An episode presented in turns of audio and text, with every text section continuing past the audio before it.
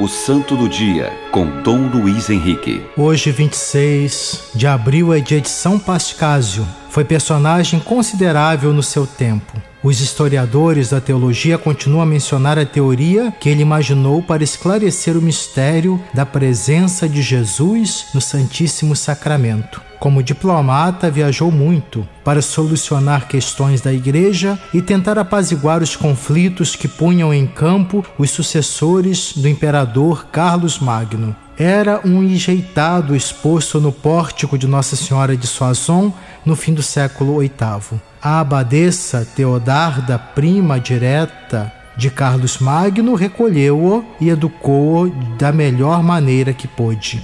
Sempre ele se referiu à sua mãe adotiva com reconhecimento e veneração. Apesar disso, deixou algum tempo para se lançar em aventuras. Converteu-se aos 22 anos e foi então Abelardo, irmão de Teodata, abade de Corbi, que o recebeu entre os seus monges. Veio a ser um célebre professor que deu celebridade às escolas de Corbi.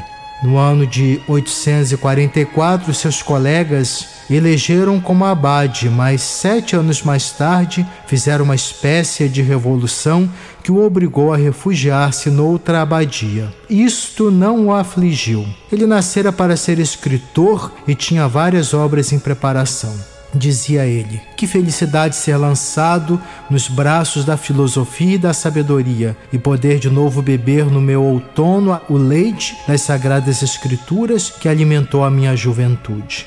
Afinal, os monges de Corbi acabaram por o chamar. Voltou a viver com eles como simples religioso, edificando-os com os exemplos e continuando a escrever. São Pascásio, grande escritor, e mensageiro da palavra de Jesus, rogai por nós. O Santo do Dia, com Dom Luiz Henrique.